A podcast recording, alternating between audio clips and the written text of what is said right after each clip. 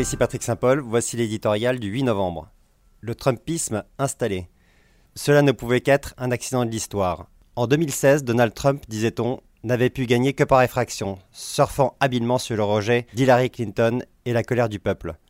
Ses électeurs ne pouvaient avoir voté pour lui que par un mélange d'imbécilité et de bigoterie. Il faut pourtant se rendre à l'évidence, le Trumpisme s'est installé dans le paysage.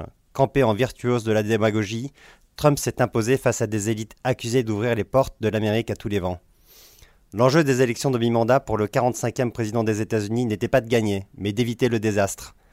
Paris gagné, pourquoi endormir l'électeur en faisant campagne sur l'économie florissante qu'il prend déjà pour un acquis alors qu'il peut sonner le tocsin de l'immigration et mobiliser sa base? Les républicains ont douté de cette stratégie. À tort, Trump a perdu quelques plumes, mais il est parvenu à relier les deux ceintures de l'Amérique, la Rose Belt et la Bible Belt, l'Amérique ouvrière et l'Amérique religieuse. Comme nombre de ses prédécesseurs, Trump a perdu la Chambre des représentants.